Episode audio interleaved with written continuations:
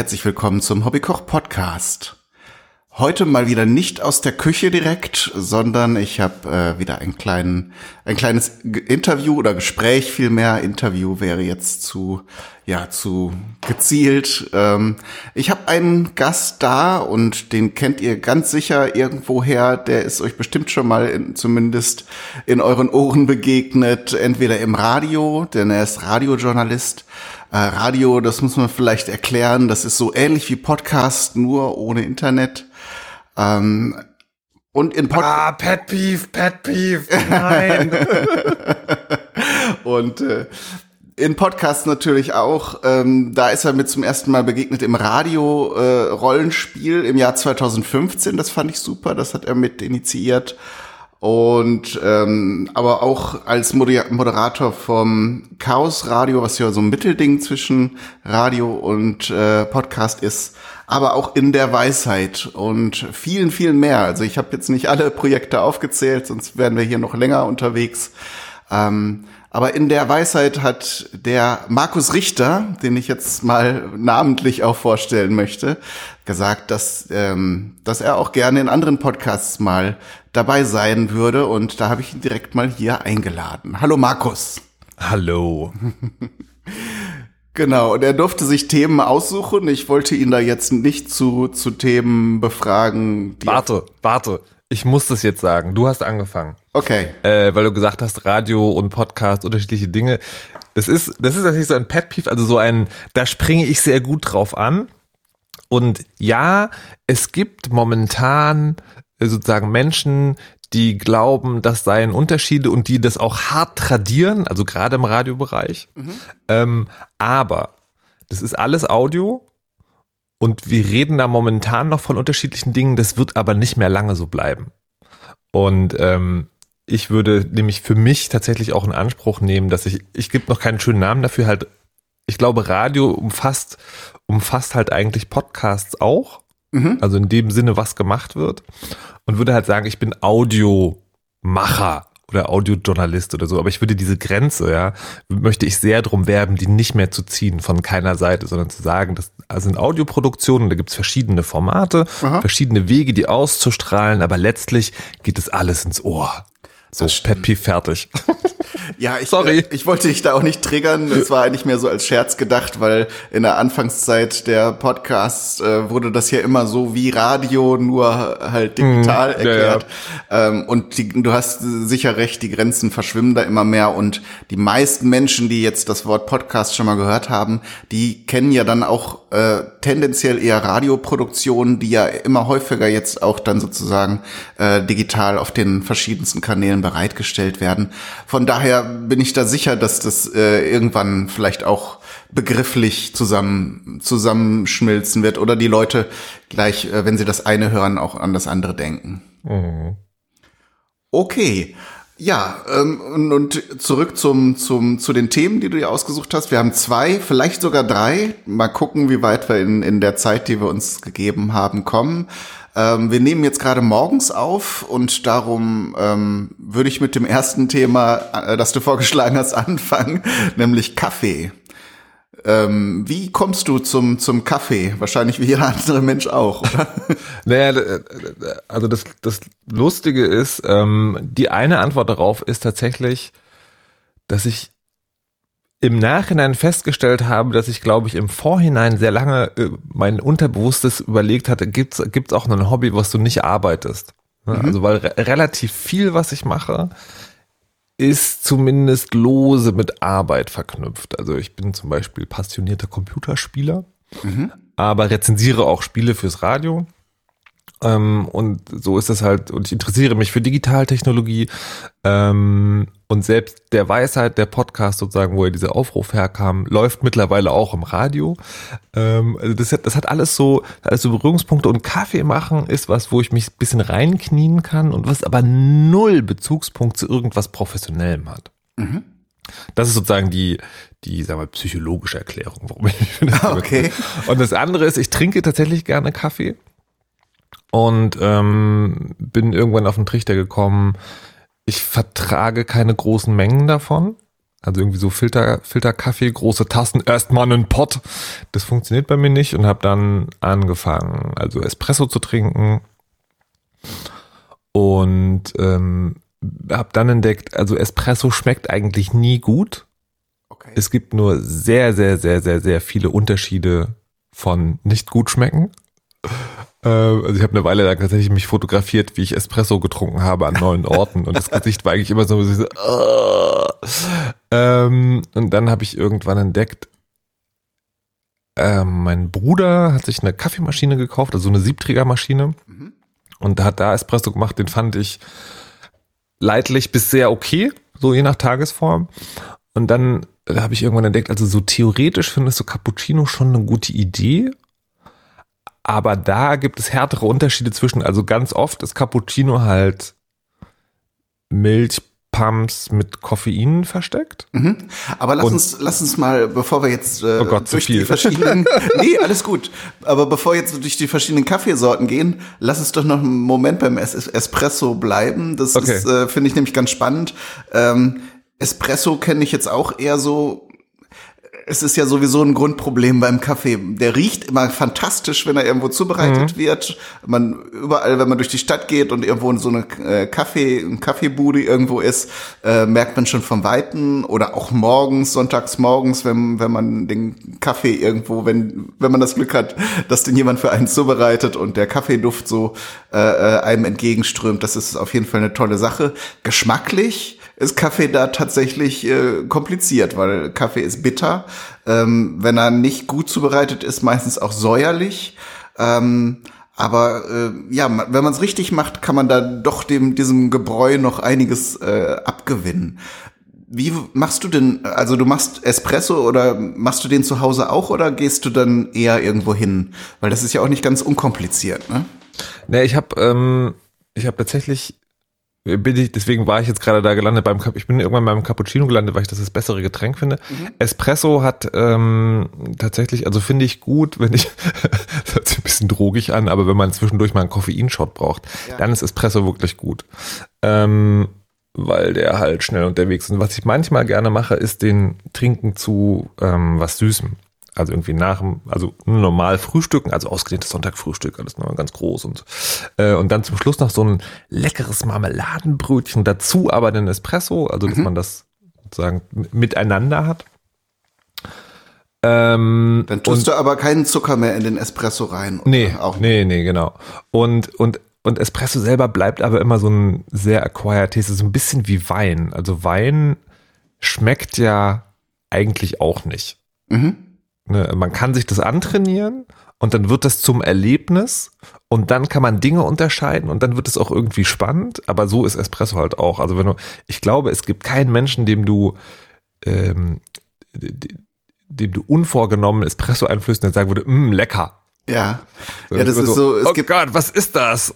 Das kennt, kennt man vielleicht auch von Kindern, ne? die dann vielleicht ja. diesen Duft auch schon kennengelernt haben und mögen, ja. aber äh, lange Zeit sicher keinen Kaffee hm, trinken dürfen und dann denken sie irgendwann oder irgendwann wollen sie es dann auch mal probieren und äh, wollen dann auch zu den Großen gehören und dann stellen sie fest, dass der Geschmack doch gar nicht so mithalten ja. kann mit dem Aroma. Ja, genau.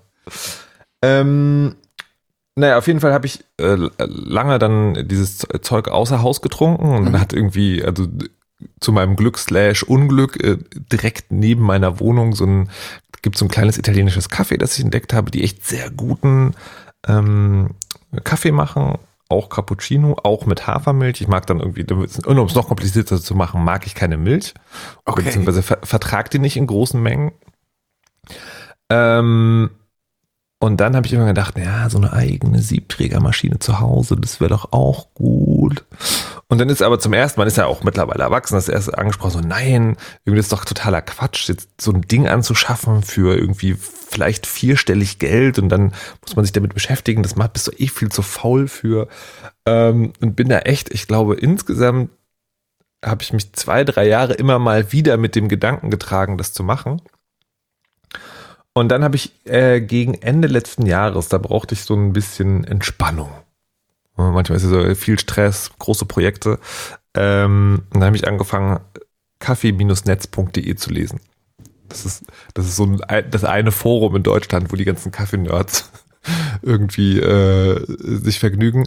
Und es ist ein sehr nettes Forum tatsächlich. Also es, es ist ja oft so, ähm, also ich fahre zum Beispiel auch Motorrad und ab und zu suche ich irgendwie Dinge für, für Motorräder, was klappert da am Lenker, äh, wieso zieht der Tank keine Luft, dann kommst du in so ein Forum und da, da ist der Ton schon recht rau, also recht schnell recht rau. Mhm. Das, das ist so die, die, die äh, klischeehafte ja, Forumskultur. Genau, besuch doch mal die Suche, wenn genau. ich das schon höre.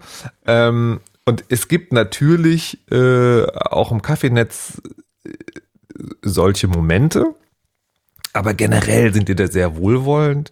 Und es liegt, glaube ich, auch daran, dass selbst die Leute, die da lange sind, erkannt haben, dass ein großer Teil der Bewegung, der da stattfindet, von Leuten kommt, die neu im Thema sind. Also die fragen, was ist denn die richtige Kaffeemaschine? Äh, wie fange ich denn an, worauf muss ich achten, ne, ne, ne? und dass man, äh, ich glaube, da ist dann irgendwann auch klar geworden, man macht sich das kaputt, wenn man die Leute, die sowas fragen, halt so wegbasht, also wenn man so Experten gegen Noobs aufmacht und deswegen hat sich da, also meine Theorie zumindest, so ein sehr entspanntes Miteinander herausgefunden. Ich habe tatsächlich nur durch Lesen sehr, sehr, sehr viel da lernen können. Ähm, und das ist auch total lustig, was, also wie man wirklich dann so Muster und Typen erkennt. Also zum Beispiel, es gibt bei diesen Maschinen, also sowohl Kaffeemühle als auch ähm, Siebträgermaschine gibt es zwei konkrete Produkte, mhm. die sozusagen das Einsteigerset sind. Und wie viele Leute sich das kaufen und wie viele Leute dann äh, umsteigen und was die Alternativen sind. Es gibt so zwei, drei Geräte, die man sich auch kaufen kann am Anfang oder die sich viele Leute am Anfang kaufen. Und wenn man das weiß und dann auf Ebay anfängt zu gucken, was wird denn da verkauft bei diesen Maschinen, erkennst du, dass es äh, sozusagen zwei Leute, zwei Arten von Leute gibt, nämlich die Leute, die Upgraderitis haben, so nennen mhm. wir das wirklich, also die gesagt haben, so ich fange jetzt mit dieser kleinen Maschine an, aber jetzt will ich was ordentliches. Gut, wenn man einsteigen will übrigens, auf solche Leute zu warten, weil die pflegen ihre Maschinen äh, und man kriegt sie für gutes Geld. Und das andere sind, die sich so dieses, äh, die versucht haben, das Hobby anzufangen und dann so festgestellt haben, naja, das ist mir zu kompliziert. Und nachdem ich das alles belesen hatte und mich wirklich in meinem Kaufrausch sehr zurückgehalten hatte, hatte ich dann irgendwann so, wusste ich so, okay, das ist das Setup, das du dir kaufen würdest, wenn du es machen würdest. Mhm. Und dann habe ich, so weil das auch eine relativ große Anschaffung ist, nochmal mich mit der Familie beraten. Wie findet ihr das? Ist das zu teuer? Ist das doof? Soll ich das machen oder lieber nicht? Und dann war irgendwann so, du redest jetzt so lange davon und ähm, jetzt mach es endlich. Hast doch, naja, nee, nicht, nicht, nee, also gar nicht, gar nicht so in diesem genervten Ding, sondern eher sozusagen, da du jetzt schon so lange davon redest, ist die Wahrscheinlichkeit, dass das nur so ein Strohfeuer ist, relativ gering. Außerdem ähm, sozusagen tut, äh, ich habe ja vorhin erzählt, äh, als, als Hobby, das nichts mit Arbeit zu tun hat, ne, finden wir auch gut, wenn du so ein Ding hast, was halt so ein Nerd Ding ist, was aber überhaupt keinen Stress macht mhm. in keiner Hinsicht. Und dann habe ich auch äh, zugeschlagen. Ist überhaupt eine gute Idee bei, bei größeren Anschaffungen, ne? dass man da nicht impulsartig entscheidet, mhm. sondern das so ein bisschen vor sich herträgt, auch mal ja. mit anderen drüber spricht, der Familie ist so schwierig, ist so schwierig. Für, für die, die sich jetzt auch durch dein, deine Berichte äh, interessieren, mit was für einer Hausnummer ungefähr muss man sich, äh, muss man sich da an Geld äh, auseinandersetzen? Na, die, die eine Sache, die man, die man sofort lernt, ist, die Anschaffung ist nicht die Kaffeemaschine, sondern die Anschaffung ist die Kaffeemaschine und die Mühle. Mhm. Und die Mühle ist, also, also wenn man unten bei den, bei den günstigeren Geräten anfängt, ist die Mühle im Prinzip so teuer wie die Maschine. Das ist dann, wenn man teurer wird, wird das dann weniger. Also dann ist die Maschine, also Maschinen, also wenn du sozusagen in diesen Luxusbereich reingehst, mhm. dann werden Maschinen auch schnell 1000, 2000, 3000 Euro und da, die Mühlen steigen nicht so schnell im Preis. Da kann man auch viel Geld ausgeben, aber dann ist es eher so, die Mühle kostet nochmal die Hälfte von der Maschine oder zwei Drittel oder sowas. Aber auf jeden Fall muss man da auch relevant Geld rein versenken. Ähm, ich habe jetzt insgesamt ähm, 1000 Euro ausgegeben für alles, also Mühle, Maschine, dann braucht man so Kleinkram, eine Knockbox, wo man den Siebträger so ausklopfen kann. Ja. Ähm, da was braucht man eine spezielle Dose für, oder? Naja, naja, das, das Ding ist, das ist, das ist so eine Sache, wo man so denkt, das, das wirkt wie so fancy Hipster-Kram, aber tatsächlich, das ist einfach eine viereckige Box und da ist in der Mitte so ein Holzstab drin. Und da kannst du den Siebträger draufschlagen und dann fällt diese, diese Kaffeepalette, dieses Kaffeepad, was du mhm. sozusagen in dem Ding drin hast, fällt dann einfach raus. Und natürlich kriegst du das irgendwie auch anders raus. Aber das ist schon unfassbar praktisch und macht diesen Vorgang sehr schnell. Sonst sitzt du über deinem Bio-Eimer, äh, haust da rauf, muss mit dem Löffel noch kratzen, Kaffeepulver geht daneben und so. Das ist halt so ein praktisches Ding. Das ist auch nicht teuer. Das hat irgendwie meiner 20 Euro gekostet oder so. Aber so eine Sachen kommen halt zusammen. Ähm, und ich habe mich für einen etwas teureres Modell, also es gibt so verschiedene Gerätekategorien und das ist immer noch die unterste Gerätekategorie, aber die in, in naja, sehr, doch, man kann schon sagen, sehr gut.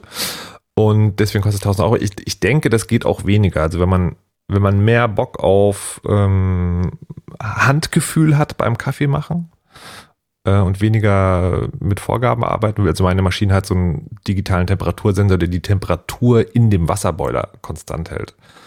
Und wenn man darauf verzichtet, dann geht es auch billiger. Und ich glaube aber, wenn man mit ordentlichem Zeug ankommen will. Also dieses Einsteiger-Set, von dem ich geredet habe, das ist eine Gaggia Classic, ist die Maschine. Und die Mühle ist eine Gräf CM 800, heißt sie, glaube ich. Und ich glaube, wenn man, wenn man damit anfängt, dann sind das so 500, 600. Und dann, wenn man ne, eBay Kleinanzeigen oder irgendwie sowas kann, dann vielleicht noch weniger. Aber das, das ist schon relevant Geld, wenn man das machen will. Natürlich, ja.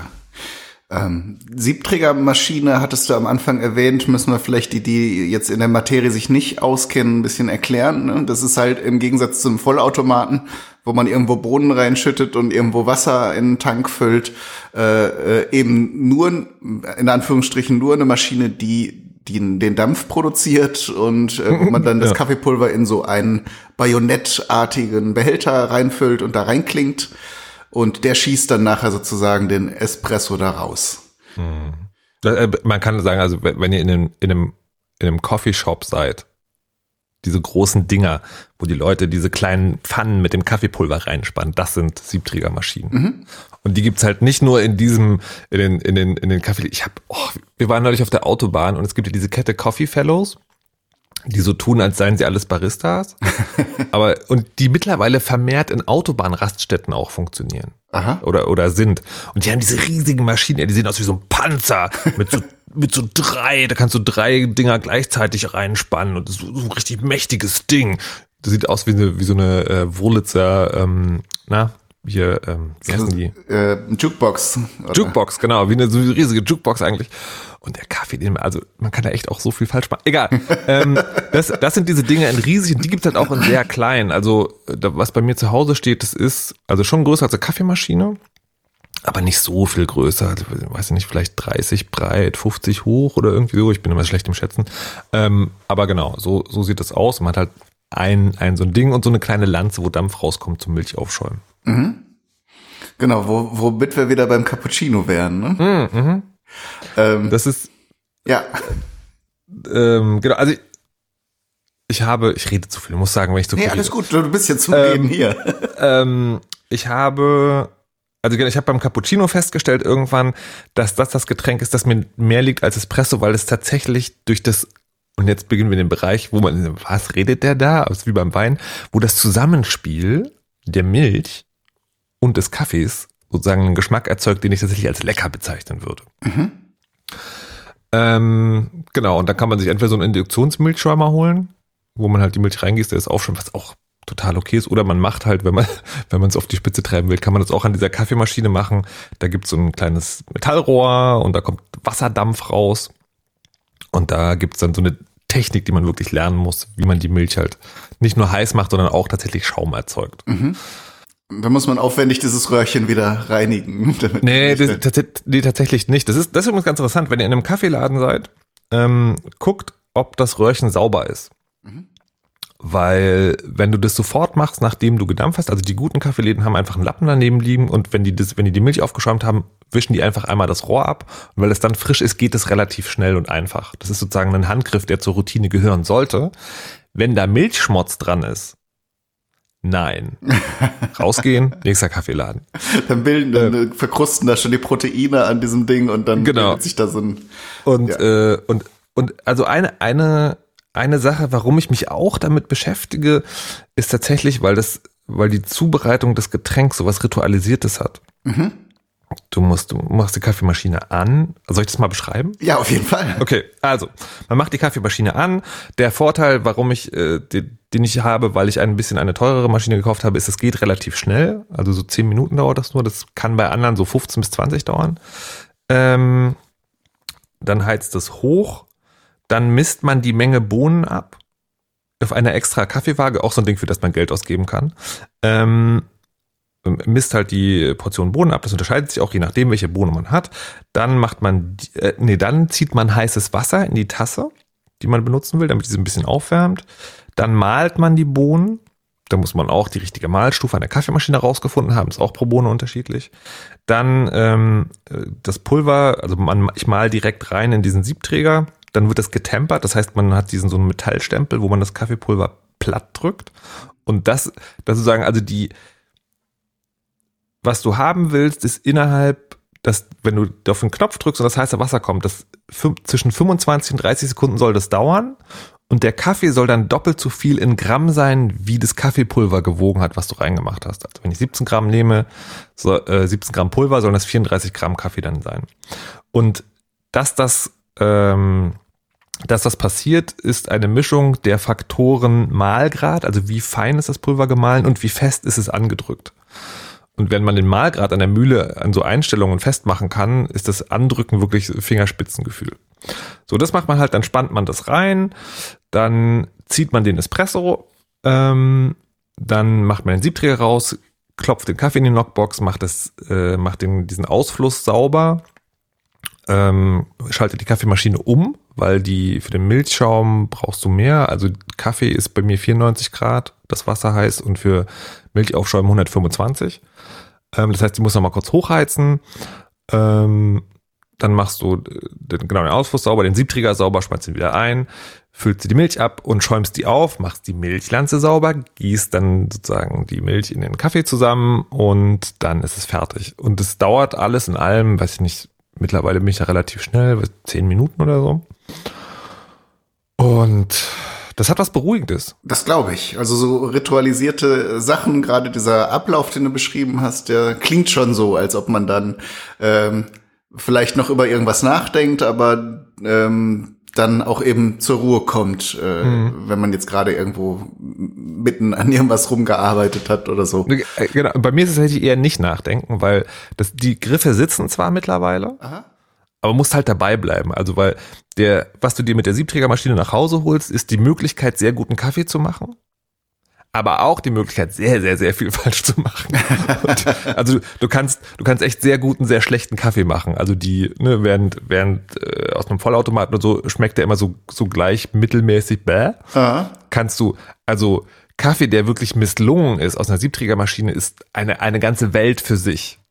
Das glaube ich, also gerade die Variablen, die du nur angedeutet hast, wie Mahlgrad zum Beispiel des Kaffees, der, wie du auch erwähnt hast, äh, dann auch von der unterschiedlichen Sorte äh, abhängt und auch die Temperaturen an der Maschine, wie stark man das Pulver zusammen äh, äh komprimiert, äh, ähm, bevor man dann das einsetzt. Ähm, da gibt es sicher viele Möglichkeiten, dann ähm, das auszuprobieren oder mhm. eben auch äh, für sich festzustellen, was dann das beste Ergebnis mhm. liefert.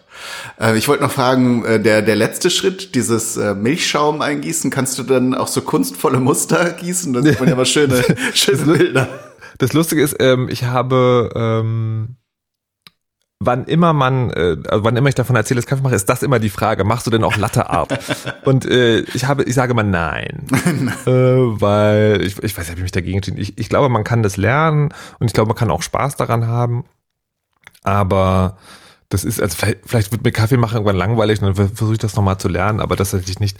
Das liegt zum einen daran, ich finde es nicht so interessant. Mhm. Ähm, und zum anderen, wenn man mit, also ich trinke halt Hafermilch und die macht nicht so festen Schaum. Ah, okay. Ähm, also ich glaube, das geht auch, wenn man das will. Und ich habe auch mittlerweile eine Hafermilch gefunden. Also auch eine Sache für sich, eine welche Hafermilch ist äh, gut in der Schaumbildung, aber hat nicht unnötige Zusatzstoffe. Mhm. Ähm, und habe dann gedacht, mir reicht das sozusagen, dass der Kaffee gut schmeckt. Das muss nicht sein. Ich habe eine Weile lang auf Instagram äh, Fotos von, von dem, was dann sozusagen passiert, als so eine Art Kaffee-Rohrschach. Mhm. Da gibt's auch ein paar interessante Muster, aber Latte Art ist nicht so meins. Okay. Ja, es ja, wirkt sich auf den Geschmack ja nicht aus und man hat auch den Eindruck, dass das dann eben so wirklich Geprotze ist, dass die Welt nicht braucht, so, ne? Obwohl es halt auch schön ist. Genau, das, das Schöne, also das Schönste, was ich finde, es gibt einen Japaner, ist das, glaube ich, der baut richtig Dinge. Ne? Mhm. Da guckt Hab ich auch schon mal gesehen, Katze, so Kätzchen. Katze, ja. Genau. Und das Ding ist, ähm, das beschreibt es eigentlich sehr gut, das sieht unfassbar geil aus, aber die Kaffeehipster sagen so, ne, das ist Bauschaum, das darf man gar nicht mehr trinken. Okay. Und dann so, okay, na gut. Da, da stößen dann die verschiedenen Nerd, genau. Nerdgruppen aufeinander. Ja. Okay, ja, zu Kaffeesorten müssen wir jetzt eigentlich noch mal ein Wort verlieren. Ne? Das hattest du jetzt eben gesagt. Ähm, was, was hast du für dich ausgewählt und was hast du davor alles ausprobiert? Na, ähm, also, es gibt, ähm, also es gibt zwei Hauptsorten bei Kaffee. Ich habe also ich habe mich mit Kaffeebohnen noch nicht wirklich theoretisch dazu belesen. Deswegen weiß ich ja nicht so viel darüber. Ich weiß, es gibt Arabica und Robusta. Ähm, und das ist eher dunkel und eher hell, glaube ich. Und ähm, für Siebträgermaschinen gilt, robuster bringen tatsächlich robustere Ergebnisse im Sinne von, da kann man weniger falsch machen. Mhm. Also die verzeihen dir eher Fehler, schmecken aber auch das, was du bitter genannt hast, das heißt in Fachsprache Röstaromen. also als Euphemismus sozusagen. Mhm. Die schmecken eher bitter. Ähm, und Arabica also alles nur eher, ne? nicht nichts ausschließlich Arabica. Ähm, da kannst du mehr falsch machen. Also die braucht, da musst du genau auf den Punkt äh, den Kaffee ziehen. Aber die schmecken dann im Endergebnis besser und äh, saurer beziehungsweise fruchtiger. Ähm, und ich, also die Sorten, die ich jetzt mache oder die ich wirklich mag, sind fast alle reine Arabicas.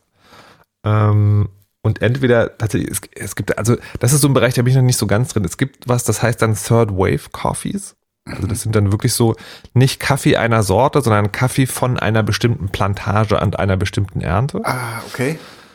Ähm, und äh, sowas probiere ich aus. Und es gibt mittlerweile einen einen Kaffee, den ich, also ich, ich probiere immer noch aus, ne? Also wenn mhm. ich irgendwo eine Bohne sehe, dann, dann nehme ich die. Ich hatte jetzt neulich hatte ich welche äh, hier aus der Berliner Kaffeerösterei, die waren kandiert. Das war sehr interessant. Also die waren anscheinend so, so leicht kandiert. Die, da schmeckte der Kaffee auch eher wie ein Dessert. Und man hatte danach Lust auf einen Kaffee. Das war sehr seltsam. Interessant. Ähm, mein, Aber das verkleistert dir dann nicht die Mühle, wenn da Zucker mit dran ist? Nee, das ist, es ist nur ganz leicht. Okay. Also es, äh, ich habe danach auch gereinigt. Ähm, und ich bin jetzt, also ich, zwischen dem Ausprobieren kehre ich immer wieder zum äh, Sweet Shop von Square Miles. Also Square Miles ist die Rösterei. Mhm. Und das ist, äh, das ist tatsächlich nicht eine Bohne, sondern das ist deren Experimentier-Range. Das ist ein Blend, also die mischen meistens zwei Drittel, ein Drittel, zwei Bohnen miteinander. Und der ist sehr fruchtig, mhm. slash sauer. Ähm, aber zusammen mit der Hafermilch, das ist, äh, Hafermilch macht, wenn man die heiß macht, hat die so ein sehr nussiges Aroma. Mhm. Und die beiden Sachen zusammen, das ist mittlerweile, ich glaube, es ist auch ein Acquired Taste. Okay. Ähm, aber das ist mittlerweile so für mich so die Baseline. Also so will ich meinen Kaffee gerade. Die anderen Sachen sind interessant und vielleicht auch lecker und vielleicht auch mal okay, aber ich, also ich mache das noch nicht lange, seit Anfang des Jahres, aber das ist sozusagen gerade mein, mein, meine Basis, meine Kaffeebasis. Okay, vielleicht noch um äh, einen Ausblick. Ich habe äh, jetzt äh, vor einiger Zeit mal gesehen ähm, auf, auf Twitter vom Hobby-QS war das, glaube ich. Grüße an dieser Stelle. Der hat äh, seinen Kaffee selber geröstet. Der ist ja natürlich jetzt auch in Hamburg und kommt wahrscheinlich leichter an, diese, an diesen Rohkaffee. Mhm. Aber wäre das was für dich noch, um dich da rein zu nörden? Nee, ähm, nee, ich glaube nicht. Also ich glaube, ich glaube, ich bin ganz zufrieden damit. Ne? Also weil die, die, die eine Ecke ist dieses ähm, ich mache das und das hat nichts mit meinem Beruf zu tun, also überhaupt gar nicht. Mhm. Und die andere Ecke ist, dass ich kann auch eine Grenze ziehen. Ne? Also ich mache keine Latteart. Ich will tatsächlich auch nicht selber Kaffee rösten, ähm, sondern ich bin zufrieden mit, was ich tue. Was ich mir vorstellen könnte, ist mich nochmal genauer mit zu beschäftigen, was, was ist denn eine gute Bohne und was nicht. Also ähm, der Freund, der mir, der mich auf diese Square Miles Bohnen gebracht hat, der hat erzählt, man kann auch, also das wissen ganz wenige Leute, man kann auch an, an dem, an wie die Bohnen aussehen, schon was über den Kaffee eigentlich sagen und so. Das nochmal zu lernen, irgendwie diese Herkünfte, vielleicht auch sich mal zu belesen, was eine Röstung also eigentlich ist und was da passiert. Das ja, aber wirklich selber das zu Hause machen, das glaube ich äh, eher nicht. Das sind nee. dann wahrscheinlich schon wieder zu viele Parameter, die dazukommen. Genau. Ja, das, also um das nochmal zu sagen, ne, also die, die eine Sache, die meine Maschine macht, ist diese Temperaturkonstant halten. Und das finde ich für mich ganz wichtig, weil es gibt, du kannst auch eine andere nehmen, die das nicht hat, die keine Elektronik drin hat. Ähm, und dann macht man Temperatursurfing. Man muss also rausfinden, wenn diese, diese Lampe, die anzeigt, dass es jetzt aufgeheizt ist, ausgeht, dann noch 60 Sekunden und dann für 20 Sekunden den Kaffee ziehen. Das ist genau die richtige Temperatur. Das ist mir schon zu anstrengend. Also da möchte ich, da möchte ich sozusagen, das macht, das übernimmt mir anders. Und das ist bei Rösten auch so. Ich probiere gerne verschiedene Bohnen aus und bilde mir auch eine Meinung. Ähm, aber selber machen, vielleicht, wenn man mal nichts, also wirklich gar nichts mehr zu tun hat, aber ah. nicht demnächst. Also es darf präzise sein, aber es äh, muss jetzt irgendwie nicht so spielerisch sein, dass du dann jedes Mal neu tüfteln musst, wenn du den richtigen Punkt Genau, ich mag schon guten hast. Kaffee. Ah. Und sozusagen von dem entfernt man sich, glaube ich, wieder, wenn man selber anfängt zu rüsten. Und dann ist mir der Abstand auch zu groß. Ja, Okay, das war doch schon mal ein schöner Überblick äh, zum zum Thema Kaffee. Ich hatte äh, ich hatte vor, ich glaube zwei drei Jahren war ich mal auf dem äh, CC Kongress ähm, mhm. und habe da die Coffee Nerds getroffen beziehungsweise ähm, eine nette äh, Dame von denen und hatte immer schon mal vor, ein, eine oder einen von denen einzuladen und das hat irgendwie, ist auch an meiner, an meiner Planlosigkeit irgendwie gescheitert, aber das war jetzt endlich mal so ein, so ein Überblick, äh, der, der mir vielleicht auch hilft. Ich habe mich da schon ewig für interessiert, ähm, da dann auch mal den ersten Schritt zu machen. Das ist auf jeden Fall super. Nur, nur ein kleiner Einstieg. Das, das ist wirklich, wie heißt es, Rabbit Hole? Also das ist wirklich so ein Ding, wenn du da erstmal reinfällst, da kann man unendlich weit gehen. Ja, ich fürchte auch. Das ist eine Geschichte, die dann nicht so ähm, sofort abgeschlossen sein kann. Genau. Aber das macht ja auch Spaß, wenn man dann irgendwie, mhm. wenn man sich da weiterentwickeln kann. Okay, dann lass uns doch mal zu dem zweiten Thema kommen, nämlich du hattest äh, neulich aus Gründen ähm, äh, ja, vor große Mengen Bollo zu kochen. Ne, also Kaffee, meine Tasse fast 34 Gramm. Bollo, wir brauchen 5 Liter. ja, aber anders kann man Bollo gar nicht kochen. Oder sollte man nicht. Kann man natürlich, aber. Na, tatsächlich muss ich, muss ich meistens weniger kochen. Machst du dann nicht auf Vorrat? Das mache ich immer gerne. Ja, nee. Also es gibt bei uns Bollo, weil Kinder. Mhm. Ähm, und die, die Grenze zwischen, ähm, wow, das ist ja krass lecker, zu, oh, was schon wieder, ist relativ schmal. Und also wir haben auch immer einen Bolo-Vorrat im Freezer, im, im Tiefkühler, aber äh, also häufiger auf Vorrat kochen, das tatsächlich eher nicht. Und das, äh, das, das Event, auf das du ansprachst, das war eine Geburtstagsparty. Ähm, wo, also der Geburtstag war an einem, also der Geburtstag eines Kindes war an einem Werktag. Und wir wollten uns nachmittags halt äh, mit Freunden treffen, so ein bisschen Eis essen gehen und so und dann nach Hause noch zusammen Abendessen und dann brauchten wir halt etwas, was schnell geht. Ja. Weil wir irgendwie, ne, nicht und so. Und deswegen war okay, wir machen wir Bolo, hatten wir lange nicht, Klammer auf, lange heißt mindestens eine Woche, Klammer zu. Die Kinder sind sehr wählerisch, was Essen angeht. Bolo ist eins der Essen, die sie essen. Ähm, und äh, genau, deswegen muss ich dann unfassbar viel äh, Bolognese vorkochen. Und das ist das schöne Vorkochen ist das Stichwort. Man kann Bolognese halt super skalieren in, in jede Dimension, also abhängig vom Topf, den man natürlich hat. Ähm, und man kann es vorbereiten. Es wird natürlich wie viele äh, Gerichte, die man so vorkochen kann, dann besser, wenn man es sogar noch ein bisschen ähm, stehen lässt. Hm. Wie machst du denn Bolognese eigentlich? Ich wollte dich eigentlich fragen, weil du bist ja der Gast. Äh, naja, also ich, ähm, ich habe äh, also in der Familie, bei der ich noch nicht so lange dabei bin, äh, gelernt, dass Bolognese eigentlich nur so eine Art Sammelbegriff ist. Ah. Es gibt eigentlich nicht die Bolognese anscheinend. Wie Kartoffelsalat auch. Hat jeder genau. Rezept. Äh, also ich, ich, hatte, ich dachte immer, Pizza ist das italienische Resteessen. Also so, so will Sol, Soljanka, aber das stimmt gar nicht. Pizza ist tatsächlich ein Gericht. Ich habe den Verdacht, Bolognese ist das italienische Resteessen. das kann gut sein. Ähm, ich fange an mit einer Scheibe, jetzt vergessen mal, wie das heißt, diese, diese große Knolle. die so ganz wurzel Sellerie. Sellerie, Mhm. Sellerie genau. Also eine eine fingerdicke Scheibe vom Sellerie gewürfelt wird angebraten. Ähm, und das, das haben wir tatsächlich erst jetzt entdeckt, dass das irgendwie das alles noch viel besser macht. Ähm, und Zwiebel und Knoblauch, aber nicht zu viel Ähm, komme ich denn an Möhre? Möhre. Zucchini, Zucchini, Zucchini. Ähm, genau, das anbraten und dann irgendwann Hackfleisch. Mhm. Was nimmst Äh, du für Hackfleisch? Äh, gemischtes, also Okay. Bio, Bio, Bio aus dem Gemischtes Supermarkt, Hack. gemischtes halb und halb, genau. Ja. Ähm, so das in Öl anbraten. Ich nehme heimlich Olivenöl, das weiß aber keiner. Ähm, Haben die Kinder auch was gegen Olivenöl oder? Ähm, nee, jemand anders Okay. sagt, dass eigentlich Sonnenblumenöl besser ist. ähm, und dann äh, und dann einfach eine, eine Packung passierte Tomaten Mhm. rein. Ähm, und dann würzen.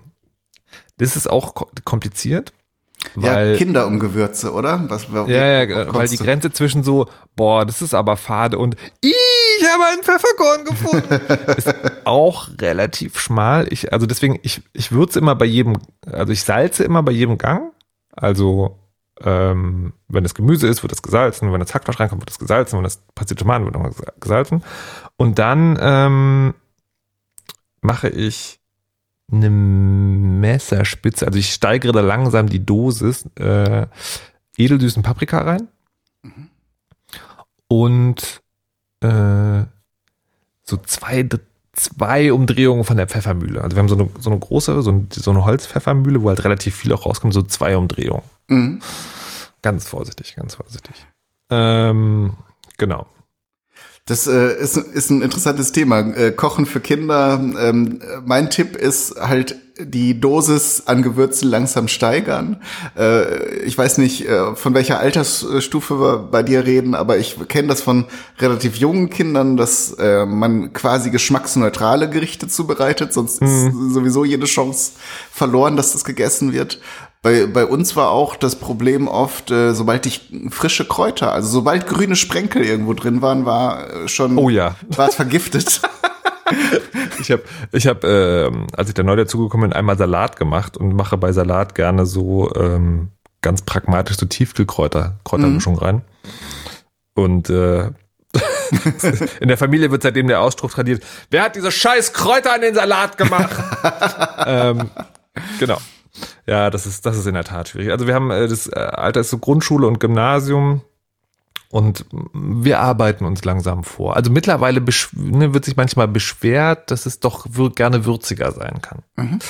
Ähm, ich habe tatsächlich, als ich diese Riesenportion Bolognese gekocht habe, da habe ich ein bisschen gecheatet. Da habe ich nämlich dann noch ein bisschen Gemüsebrühe reingemacht, um ein, äh, etwas Geschmack in diese riesige Menge an Flüssigkeit zu bekommen. Was mich interessieren würde, ist, also interessanterweise habe ich eigentlich keine Ahnung vom Kochen. Also gar keine, sondern bin durch die Kinder zwangsweise dazu gekommen. Wenn man in Berlin wohnt äh, und keine Neigung zum Kochen hat, muss man das auch nicht lernen.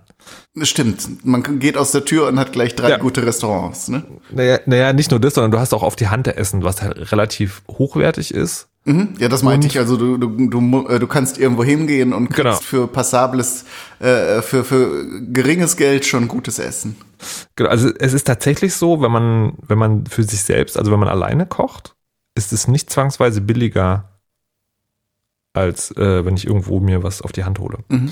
Ich habe das also durch, durch Kinder gelernt, ähm, indem ich einfach gefragt habe, wie, wie macht ihr denn das? Und so zum Beispiel gelernt habe, Bolognese zu kochen und dann irgendwann davon abgewichen bin. Ähm, die eine Sache, die mich interessieren würde, ist, ich habe eine Theorie, ich weiß aber nicht, ob die stimmt, weil ich mich mit diesem ganzen, was passiert da chemisch beim Kochen eigentlich nicht auskenne. Ich koche dieses, also dieses Anbraten am Anfang mit den Gemüsen, das mache ich relativ langsam. Also kleine Flamme, äh, so dass das so ein bisschen ähm, glasiert wird. Nee, wie heißt das? Wenn das, wenn das karamellisiert. Ja, Genau, eine Prise Zucker, ganz wichtig, Prise Zucker. Beim Anbraten, noch ja. Beim Anbraten, genau. Ähm, machst du das auch oder ist eher so heiß anbraten, give it? Wie, wie, wie ist da denn die Geschwindigkeit? Das ist äh, eine sehr interessante Frage, weil da hat sich in der letzten Zeit so ein Wandel äh, vollzogen. Äh, ursprünglich gerade bei Fleisch anbraten war mal ähm, die Ansage heiß und scharf anbraten und schnell.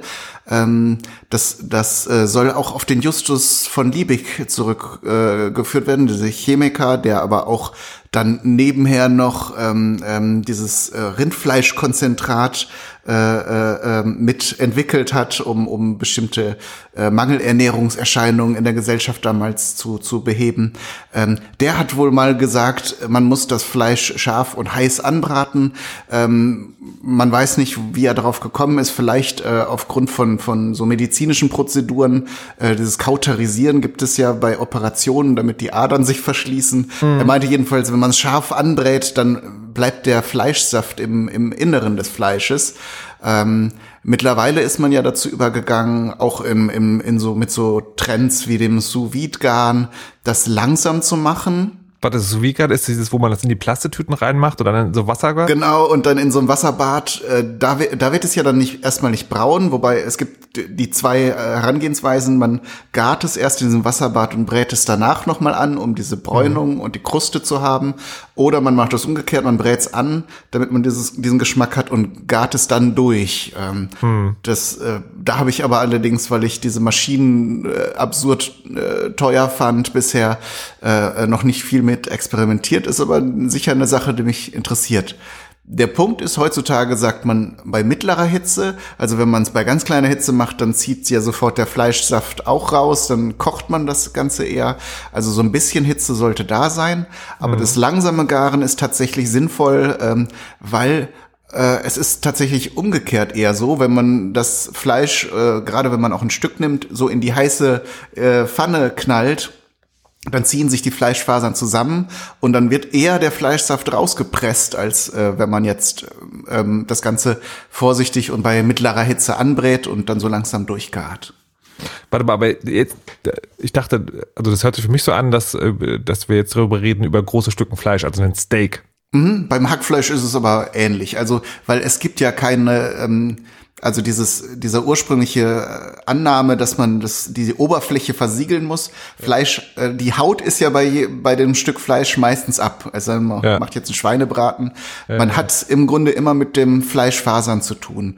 Und ob man da jetzt ein Hackfleisch nimmt oder ein Schnitzel oder so, da, da tut sich nichts dran an der Methode, ja. wie man es jetzt zubereitet. Das, das finde ich interessant, weil da habe ich es instinktiv richtig gemacht, weil ähm, weil ich also ich mache erst das Gemüse und wenn das fertig ist, tue ich das Fleisch dazu. Also wenn das fast fertig ist, mhm. das Fleisch dazu und gehe dann auch mittlere Hitze. Aber meine Frage bezog sich tatsächlich auf das Gemüse am Anfang. Also ah, ja. wie du das Gemüse anbrätst. Das Gemüse ähm, ich, ich würde es tatsächlich umgekehrt machen. Das äh, Gemüse kann man natürlich auch ähm, an, anbraten. Ähm, das gibt ja dann ähnlich wie mit dem Löffelchen Zucker, karamellisiert ja der Zucker dann in dem Gemüse. Aber ähm, und, und, und du nimmst ja den, Stau, äh, den, den, den Knollen, Sellerie und äh, Karotten, da ist es auf jeden Fall super, weil das Wurzelgemüse hält das aus. Ich nehme zum Beispiel für meine Bollo Staudensellerie, also die grünen langen Stiele. Mhm. Ähm, die würde ich jetzt, kann man sicher auch, aber würde ich jetzt nicht anbraten, sondern gebe die dann eher nachher zum Fleisch dazu. Mhm. Und äh, geil, wir können jetzt, wir können jetzt an dieser Stelle einen unfassbar krassen Streit vom Zaun brechen. Staudensellerie und so, oder Und genau und, und, und, so schreiend auseinandergehen und hätten dann das große Bolo-Schisma der deutschen Podcastin. na, vielleicht lassen wir das auch lieber. Hashtag Celery Wars. genau, Celery Wars. ähm, okay, also das heißt, aber machst du die Möhren dann auch später rein? Nee, also tatsächlich, ist, ich mache zwei Stufen. Ich nehme ja auch Zwiebeln, Karotten. Ähm, auf der einen Seite, die kann man entweder, wie du es machst, äh, am Anfang reintun oder äh, beim Anbraten zum Fleisch dazu. Hm. Das ist jetzt äh, eine Sache eher philosophischer Natur. Und dann eben so eher äh, wässrige Gemüse wie den Staudensellerie, äh, den tue ich dann später dazu, weil ja, der soll halt auch dieses frische, grüne, knackige Aroma ein bisschen behalten. Mhm. Das geht ja beim Anbraten, am, beim Rösten eher verloren. Äh, und, und dann hat man eher diese kräftigen, karamellartigen Geschmackstöne so. Mhm. Ähm, von daher. Nimmst du auch passierte Tomaten? Oder ist das, ist das eigentlich bad? Nee, also oh Gott, ich habe, ich habe, nee, nee, das, äh, also Dosentomaten ist ein guter Punkt, weil tatsächlich da, wenn man jetzt sagt, ich nehme einfach frische Tomaten, weil ich koche gerne mit, frischen Zutaten, ist nicht in dem Fall nicht unbedingt der beste Weg, weil die Dosentomaten, äh, die die Tomaten, die in die Dose kommen, die werden ja zum optimalen Reifezeitpunkt geerntet äh, und ja, die, die bringen halt auch nochmal einen anderen Geschmack mit. Also die sind ja so dann auch etwas säuerlicher.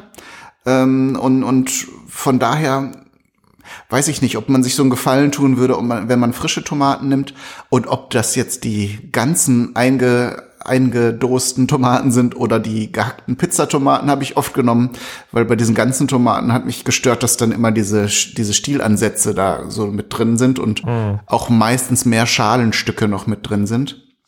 Oder eben passierte Tomaten.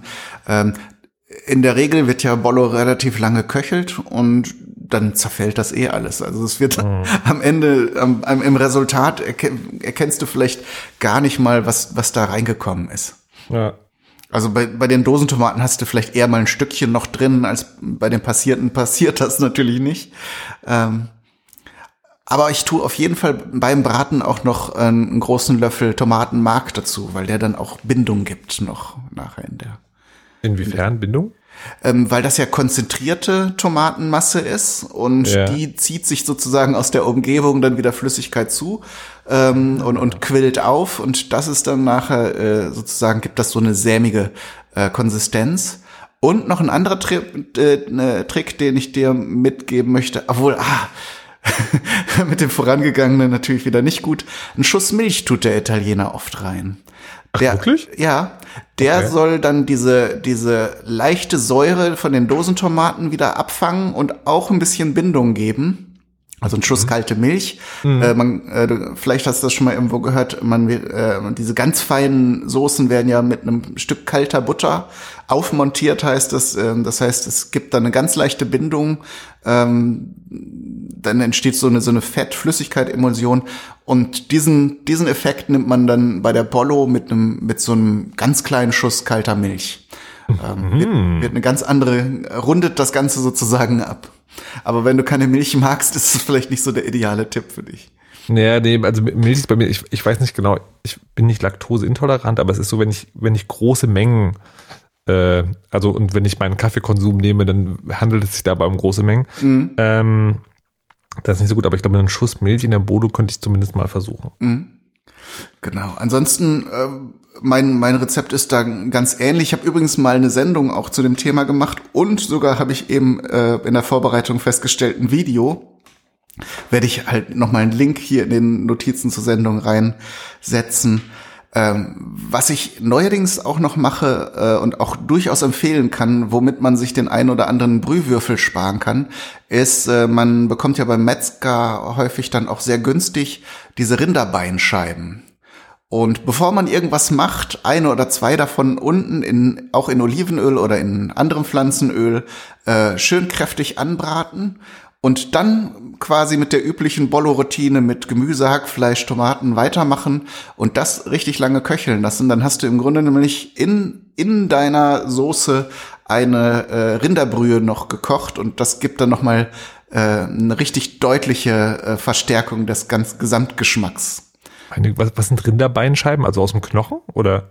Ähm, Rinderbeinscheiben ist im Grunde so ein Querschnitt durch das durch das Bein. Da ist außenrum so ein Fleisch und innen drin ist dann äh, der Knochen und innen drin ist noch mal das äh, Mark ähm, und äh, sowohl das Fleisch als auch der Knochen als auch das Mark gibt dann eben unterschiedliche Arten von Geschmack noch mal ab. Und äh, klingt jetzt erstmal nicht sehr sympathisch, aber ursprünglich war das Ragout Bolognese auch eher mit mit äh, also mit so geschmortem Rindfleisch äh, hergestellt. Also die Variante mit Hack ist wahrscheinlich eher der ähm, italienischen äh, Restaurantkultur zuzuschreiben, die dann irgendwann nach Abkürzungen im Zubereitungsprozess äh, gesucht hat, weil so ein, so, ein, so ein Fleisch richtig schmoren lange, das kostet natürlich Zeit und eine Bollo kannst du im Grunde äh, auch in 10 Minuten oder 15 Minuten fertig machen. Mhm. Halt, wenn du es dir nicht aufwendig machen willst. Hm, was, was gerade, wenn man für Kinder kocht, an einem Werktag auch häufig der Fall ist. Natürlich, klar. Das ist jetzt auch, sind so Spielereien, die ich jetzt, wie, ähnlich wie du beim Kaffee, ich wollte gerade sagen, mit bestimmten Standardgerichten dann mal so mit der Zeit entwickelt ja. habe. Sehr, sehr gut. Ich bin ja froh, dass ich sozusagen das auf einem soliden Level, ich komme beim Kochen echt manchmal vor wie so ein, Vielleicht kommt jemand zur Tür rein und sagt, der kann doch eigentlich gar nicht kochen. haltet ihn fest! genau, haltet ihn fest. Dieser Betrüger, dieser Vortäuscher. Aber solange es gegessen wird, knocking on wood. ja, eben. Und ich finde beim Kochen, man, man kann da mit, mit äh, relativ wenig Aufwand schon ganz gute Sachen, also nimm einen Salat, ne? Da musst du gar nicht viel reintun. Der funktioniert schon. Es sei denn, du tust jetzt irgendwie einen, Pfund Salz rein. Es gibt auch Menschen, die Wasser anbrennen lassen, sagt man immer so schön.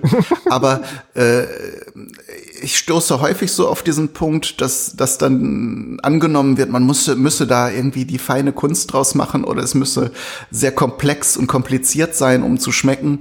Ähm, aber nimm einfach ein Spiegelei, ne? Das, das funktioniert ja auch schon. Also man kann Essen zubereiten, ohne, ohne irgendeine Art von Meisterschaft vorher vorweisen zu müssen, so. Ja, das, das ist, das ist, glaube ich, dann wieder so dieses Experten, Experten gegen Anfänger-Ding, was manchmal tradiert wird. Ähm, weil manchmal wird im Kochen ja so ein, so ein großes, äh, so ein großes Brimborium gemacht. Also mhm. Mir ging das sehr lange so, dass ich mich gar nicht getraut habe, das überhaupt zu machen. Was, was auch ein bisschen ähm, daran liegt, dass ich ein Algorithmusmensch bin. Also ich, ich hätte, ich hätte bei Dingen eigentlich gerne eine klare Anweisung. Ja. Also beim Kaffee finde ich total hilfreich, dieses, diese 25 doppelte Grammzahl, ne, 25 Sekunden doppelte Grammzahlregel, finde ich total hilfreich, weil dann habe ich eine ne Baseline, wo man sich annähern kann. Und das mhm. hilft tatsächlich. Wenn du eine neue Bohne hast, gehst du erstmal dahin, dass du diesen Wert erzielst. Also auf einer ganz rein mechanischen Ebene. Und das ist immer eine gute Baseline, um dann rauszufinden, was diese Bohne wirklich will. Ich hatte zum Beispiel jetzt auch Bohnen, habe ich die, ähm, da habe ich entdeckt, das lohnt sich nicht, diese, diese sehr fein malen zu lassen, und deswegen habe ich sie lieber ein bisschen gröber gemalt und habe dann ähm, 40 Gramm statt 34 gezogen. In 20 Sekunden. Und das war auch gut. Ja. Aber ich würde ich, ich brauche am Anfang sozusagen dieses Ding, wo, man, wo, wo mir jemand ganz genau sagt, wie es geht. Und deswegen, ich finde auch, ich auch Kochrezepte oder habe sie immer schlimm gefunden, ähm, wenn man, äh, wenn die sagen, ja, dann, also im Prinzip bin ich schon überfordert mit einer Prise Salz. Was ist eine Prise Salz? Was ist ein Teelöffel? Ich habe wirklich einen Bookmark, da äh, so eine Umrechnungstabelle, Teelöffel, also diese Löffeleinheiten, Messerspitze in Gramm. Mhm. Weil wenn ich keine Ahnung habe, will ich es ganz genau wissen. Und wenn ich das ganz genau gemacht habe, dann kann man gerne sozusagen davon abweichen. Aber ja. ich brauche es am Anfang ganz genau.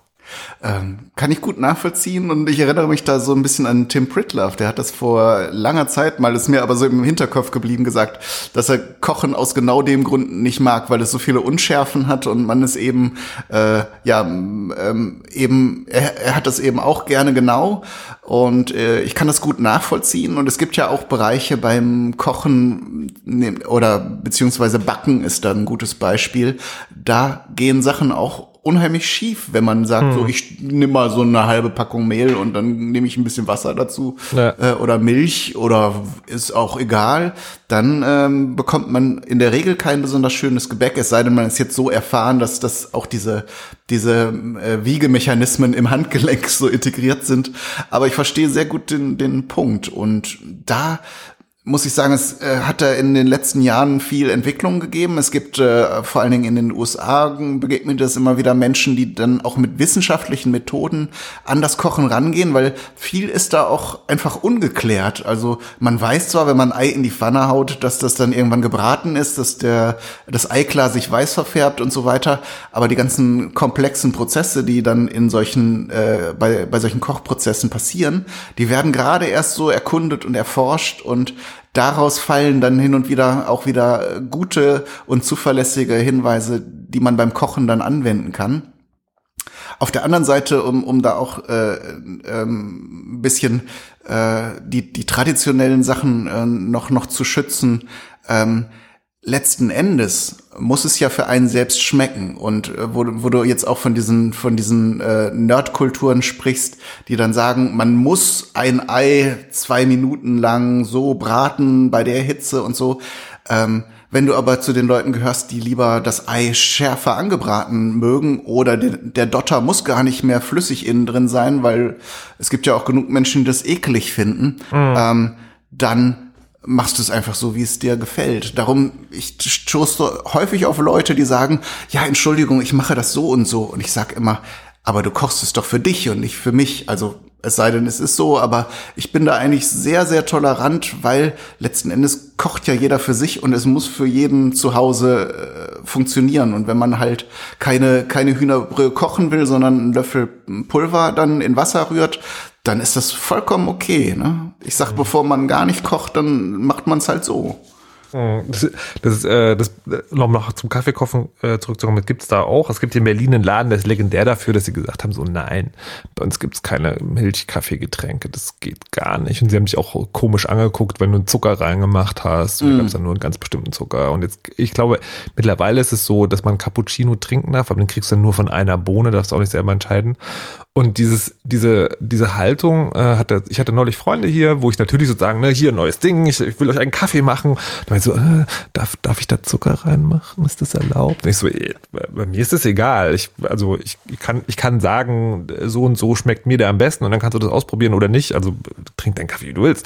Und ich finde, das ist immer total wichtig.